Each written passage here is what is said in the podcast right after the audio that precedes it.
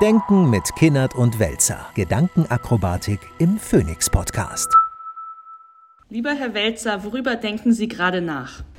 Ich denke, weil ich morgens immer die Nachrichten auf Deutschlandfunk höre, seit einigen Tagen darüber nach, äh, dass die ersten fünf Nachrichten alle was mit Krieg zu tun haben. Also heute war es beispielsweise so, dass es um äh, atomare Aufrüstung ging, pro und contra.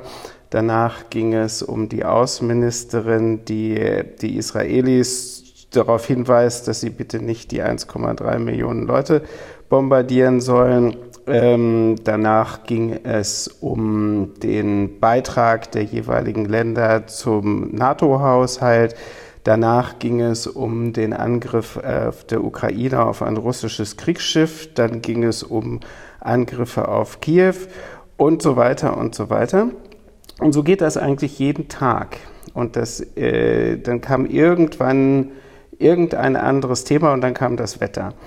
Und das mag ja sachgerecht sein, dass man sozusagen die ganze Zeit diese Themen in den Vordergrund stellt. Ähm, aber ich habe mich gefragt, was bedeutet das eigentlich mental, so von den Orientierungen her und von den Fokussierungen her, dass wir eigentlich sozusagen 70 Prozent nur noch über Krieg, über Waffen, über Aufrüstung, über NATO-Beiträge und so etwas sprechen. Und mir scheint es, Stichwort Kriegstüchtigkeit und was es so für neue Begrifflichkeiten gibt, ja auch eine, ja, wie soll man sagen, ein mentales äh, Fokussieren eines Themas zu geben, was vielleicht andere Themen stark in den Hintergrund rückt. Und das scheint mir für die Zukunft ungünstig zu sein. Ich würde Ihnen dazu stimmen, dass so Kriegsbedrohung oder Kriegssachverhalte ja irgendwie eine Art von unmittelbarer Bedrohung darstellen und dass die deswegen wahrscheinlich vor Klimakatastrophen, die wahrscheinlich richtig drastisch für unsere Breitengrade erst in Zukunft werden, äh, da erscheinen. Und ähm, wenn man das dann wirklich so durchrechnen würde, was ergibt mehr Tote, was ist irgendwie unmittelbarer oder auch mittelbarer gefährlicher, dann könnte man das ja auch sicher nebeneinander oder irgendwie die Reihenfolge wechseln. Und trotzdem habe ich äh, über was Ähnliches nachgedacht. Mir ist das nämlich auch aufgefallen. Und ich fand es aber irgendwie gut, weil ich das Gefühl hatte, gerade ähm, diese Russland-Ukraine-Komponente, die, ähm, die, also die, die russische Invasion oder die, der, das, die russische irgendwie Kriegs, das russische Kriegsselbstbewusstsein arbeitet ja auch damit, dass es medial bei anderen vielleicht irgendwann so ein Stück weit in Vergessenheit gerät und dadurch die Unterstützung für die Ukraine auch absinkt. Also ich habe genau wie bei der Hamas, wenn die Hamas irgendwie mitprovoziert, dass Israel sich auch wehrt und dann bestimmte Bilder auch irgendwie mit, mit bestimmten Bildern rechnen kann. Ich glaube, dass sowas wie Moralismus oder sowas wie eine mediale Vergessenheit mit inzwischen Kriegswaffen sind, um quasi über eine längere Geduld dann quasi besser zuschlagen zu können auf eine Art und Weise. Und da habe ich das Gefühl gehabt, wir haben lange nicht mehr über Russland und die Ukraine gesprochen. Das ist lange nicht mehr in meinem Freundeskreis irgendwie ein Thema gewesen und dass gerade deutsche Medien da auf eine Art verlässlich und geduldig darauf hinweisen und das in unserem Bewusstsein halten, halte ich ja eigentlich für was Gutes. Weil ansonsten würde man die Kriegsposition, die nicht unsere ist, also die Unterstützung der Ukraine ist ja beispielsweise unsere, man würde sie schwächen, wenn man dem quasi irgendwann keine, keine, keine Sensibilität oder kein Bewusstsein mehr schenkt. Also ich habe das Gefühl, wenn bestimmte mediale Komponenten irgendwie absinken, dann verbessert das die Kriegssituation für diejenigen, die damit rechnen. Also ich würde Ihnen zustimmen, dass das alles sozusagen ähm, Elemente hybrider Kriegführung sind, auch wie man darüber spricht. Ich meine aber eigentlich was anderes. Ich meine nicht die Aufmerksamkeit auf die konkreten äh, jeweiligen Tagesereignisse, sondern ich meine die Überwölbung des thematischen Spektrums durch das Thema Krieg und alles, was damit verbunden ist. Also man kann dann ja auch anfangen, äh, nachdem man die Nachrichten gehört hat, die Zeitung zu lesen. Da findet man dann ein Foto, wo äh, Spitzenpolitiker den, den Spatenstich machen zur Eröffnung einer neuen Rüstungsfabrik von Rheinmetall äh, fröhlich lächelnd, als würde man hier, keine Ahnung, einen Kindergarten oder eine Schule oder sonst was die Grundsteinlegung machen. Ähm, die Nummer, die jetzt mit der atomaren Aufrüstung läuft, also angefangen offensichtlich von Katharina Barley, äh, dann natürlich aufgenommen von Strack Zimmermann und anderen, ähm, wo ich denke, Moment mal, waren wir nicht mal irgendwo ganz anders in unseren Debatten, wo es sozusagen auch mental eher Frieden äh, das erstrebenswerte Ziel gewesen ist und nicht die so und dann kommt sofort, ja, ja, wenn du den Frieden willst, musst du den Krieg vorbereiten, bla bla bla, ist aber auch schon 2000 Jahre alt, diese Erkenntnis. Ähm, vielleicht auch nicht unbedingt zutreffend, weil wir blicken in Europa auf die längste Friedensphase unserer Geschichte zurück bis zum Ukraine-Krieg. Äh, das hat ja einen Grund gehabt. Ja, also was ich nur damit sagen will, ist, es könnte natürlich sein, dass wenn man permanent über Krieg redet, man den Krieg auch wahrscheinlicher macht. Jetzt habe ich es verstanden. Also da stimme ich zu, dass ich meine, mir fällt keine bessere Leitidee als die der Kriegstüchtigkeit ein. Und trotzdem habe ich das Gefühl, für die Brisanz dieses Themas ist es intellektuell ein eigentlich unterdiskutiertes. Und das hatten wir ja schon auch, als es um die Brecht-Debatte damals ging, als der Ukraine-Krieg angefangen hatte, dass bestimmte andere Positionen auf einmal irgendwie ähm, als extrem gelten, obwohl aus einer Pazifismusbewegung, aus einer Diplomatiebewegung eigentlich man dachte, das wäre ein Fortschritt oder eine Weiterentwicklung aus einer Kriegstüchtigkeitsdebatte. Ja, und das ist doch, ähm, man muss doch Gerade solche zwischenstaatlichen und außenpolitischen Fragestellungen kann man doch wirklich nur zureichend diskutieren mit einer Langfristperspektive. Und wenn ich jetzt gewissermaßen vom Handeln des russischen Diktators her sozusagen alle Paradigmen meiner Zukunftsgestaltung bestimmen lasse, dann bin ich doch total kurzatmig. Also erstens wird der Mann nicht ewig leben, zweitens verändert sich Geschichte, Drittens mag es ja sehr vernünftig sein, äh, sich, sich sozusagen wehrbereiter, verteidigungsbereiter ist mir übrigens viel lieber als Begrifflichkeiten wie kriegstüchtig. Ich würde sagen, verteidigungsbereit ist schon noch mal etwas äh, zivilisierter. Also das unmittelbar zu tun, aber dabei doch im Auge zu behalten, dass die Mittel und besonders die langfristige Lösung äh, äh, Friedensordnungen sein müssen und vielleicht auch neue Konzepte Friedensordnungen herzustellen. Das heißt, die, sagen wir mal so, wenn Krieg ist, dann ist erstmal alles äh, von Diplomatie und, und äh, geistigen Gütern oder sowas dahin. Dann konzentriert sich alles nur auf die unmittelbare äh, Auseinandersetzung. Das ist fatal. Aber genau deswegen darf man den Fehler nicht machen, schon vorher gewissermaßen alles auf den Krieg zu konzentrieren. Ähm, und das mich bedrückt das deswegen, weil es so kurzsichtig ist. Und mich bedrückt es auch deswegen, weil ich es auch mal, wenn man es jetzt mal strategisch betrachten würde, gar nicht für klug halten würde, äh, sein ganzes Handeln und Denken bestimmen zu lassen vom Aggressor. Das finde ich das Verrückte an der Sache. Fand ich übrigens schon immer. Ähm, und das scheint mir doch eine Verengung unseres Denk- und Handlungsraums zu sein. Aber passt das nicht gerade ähm, leider in diese Zeit, in der es in so einem politischen Gespräch nicht darum geht, sich dem anderen anzunähern und dessen Realität irgendwie anzuerkennen, sondern gerade in so einer eher linken Außenpolitik oder in einer grünen identitätspolitischen Außenpolitik habe ich ja auch eher so eine Unzufriedenheit, weil es nicht darum geht, da irgendeinen gemeinsamen Nenner oder einen Konsens zu finden, sondern auch gerade wenn es so Richtung China geht, geht es eigentlich ja in die Selbstbestätigung und in die Selbstdarstellung.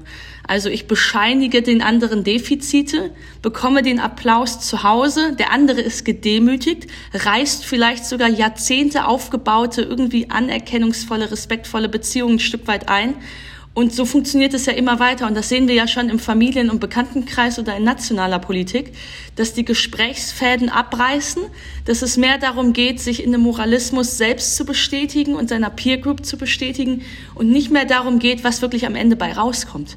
Und das ist doch etwas, das quasi, und diese, und diese Kriegstüchtigkeitsdebatte ist ja eine, die mit in dieses Horn bläst. Also gar nicht langfristig danach Verbindung zu suchen und einem Interesse des anderen zu suchen und zu schauen, wie kriege ich da einen Nutzen am Ende des Tages politisch raus, sondern es geht ja immer mehr in dieses Selbstzeugnis, was uns alle auf eine Art und Weise immer zunehmend irgendwie separiert und zersplittert. Sehr, sehe ich ganz genauso. Und das Problem, das Problem, was damit verbunden ist, ist, dass man auch unrealistisch wird. Also solange ich immer alles, was mir begegnet, unter solchen moralistischen Perspektiven betrachte und dann abwerte, aufwerte, was auch immer, entgeht mir ja zum Beispiel die Frage, welche Machtmittel habe ich überhaupt? Was ist das Fund, was ich in die Waagschale werfen kann? Wie realistisch ist meine ablehnende äh, Position, äh, kann ich die auf Dauer durchhalten? Was sind die Machtmittel dafür, dass ich sie durchhalten kann?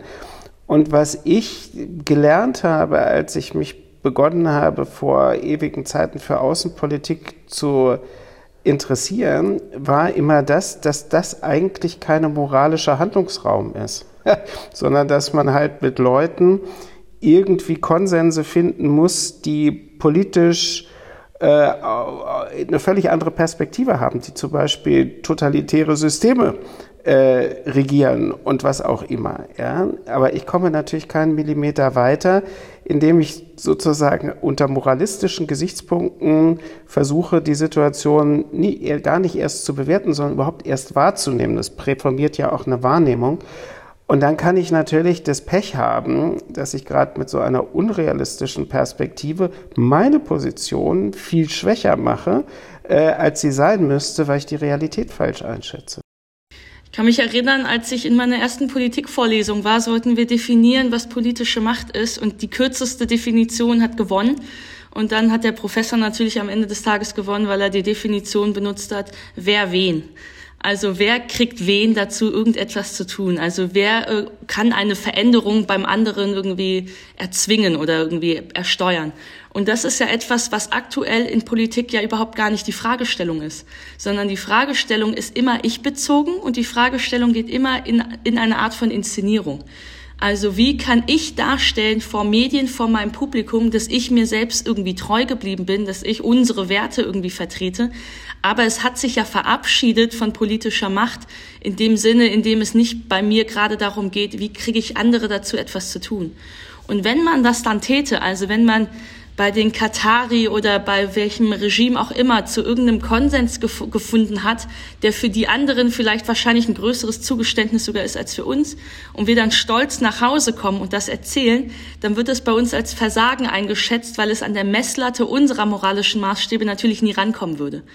Und das ist ja einfach ein ganz großes politisches Problem. Und ich habe das Gefühl, dass das neu ist und dass das auch gar nicht unbedingt irgendwie linksgrün gelagert ist, sondern dass das ähm, bei uns was Westliches, was Europäisches ist. Also in, in Amerika finde ich das ja auch extrem, also diese identitätspolitische Selbstbeweihräucherung und diese starke irgendwie, weiß ich nicht, diese starke Brisanz, die zwischen unterschiedlichen Lagern liegt, bis hin zu, einer, zu einem Feindlichkeitsdenken, der ja manchmal auch gewaltvoller inzwischen ausgetragen wird, also bürgerkriegsähnlich ausgetragen wird. Und da habe ich das Gefühl, das scheint irgendwie was Neuzeitliches zu sein. Und die einzige Ursache, die mir da irgendwie einfällt, ist so eine Getriebenheit, auch medial. Also den Druck zu fühlen, dass man anders inszeniert wird oder für andere Werte irgendwie verurteilt wird, wenn man auf diesen politischen Nutzen hinweist. Also ich könnte mir noch eine bösere Interpretation vorstellen. Ich glaube, wir haben hier schon mal darüber diskutiert, dass es Zeiten gibt, in denen Dummheit ansteckend wird und Dummheit sozusagen das dominierende Paradigma ist. Ich nehme jetzt nochmal das Beispiel von heute früh die atomare Aufrüstung. Also Frau Barley als Spitzenkandidatin der SPD für die Europawahl hat gestern das Fass aufgemacht und hat gesagt, dass angesichts der Problematik, dass Donald Trump Präsident werden könnte, verliert Europa den Schutz. Also muss man darüber nachdenken, eine eigene Atomare. So, heute entgegnet Frau Strack-Zimmermann, das sei ja völliger Unsinn, in Unkenntnis überhaupt der Möglichkeiten, die man habe. Deshalb sei die bessere Lösung, die Amerikaner zu überzeugen, dass sie den Schutzschirm aufrechterhalten sollen. Das ist reines Wunschdenken. Ja, es hat, also das Problem ist, man erkennt, das ist nicht mehr äh, in, in Marmor gemeißelt äh, und insbesondere dann nicht, wenn Trump Präsident wird. Und dann sagt sie, ja, aber dann muss man den überzeugen, das zu machen. Und das ist genau das, wo so eine rein normative Perspektive immer ja auch gekoppelt ist an Wunschdenken und den Realismus vollkommen äh, annulliert. Ja? Kommt aber irgendwie total cool daher ähm, weil das hört sich irgendwie so selbstbewusst oder sowas an. Ist aber im Grunde genommen ein totaler, also die schwächste Position, die man überhaupt haben kann. Aber ist es nicht komisch, dass wir gerade, wenn wir über so eine eigene Wehrhaftigkeit oder eigene Verteidigungsetats und auch die äh, Bereitschaft der eigenen Bundeswehr und sowas diskutieren, geht es ja immer irgendwie zukunftsrelevant darum, dass wir uns jahrzehntelang auf andere verlassen haben und jetzt sind wir so unabhängig und selbstbewusst und souverän, sich auf uns selbst zu verlassen und quasi auch das eigene Trauma aufzuarbeiten, indem wir da selber wirklich richtig wehrhaft werden. Also es klingt in der Leitidee ja wahnsinnig souverän. Und dann wird ja aber irgendwie das vermengt oder vergessen, dass wir eigentlich uns eben Kriegslogiken von anderen anschließen. Also eigentlich steht darin ja eine totale Abhängigkeit. Da steht die immer noch da. Und wenn man das dann runterbricht auf die tatsächlichen Fähigkeiten, die man hat, das ist ja Herrn Pistorius großes Problem. Da stellt man fest, äh, hinter diesen ganzen großen Worten steckt im Zweifelsfall, nämlich wenn es zum, zum kriegerischen Konflikt kommt, äh, leider so gar nichts. Ja? Dann kann man eigentlich nur noch die weiße Fahne schwenken und sagen, okay, wir haben zwar moralistisch äh, die passende Überzeugung, können aber leider gar nichts machen. Und das ist ja dann auch wieder, wenn man das psychologisch betrachtet, ähm, fast sowas wie das Pfeifen im Wald diese, diese scheinsouveräne Position äh, hypermoralisch unterfüttert. Also es ist eigentlich, es kann in einer großen historischen Tragik enden.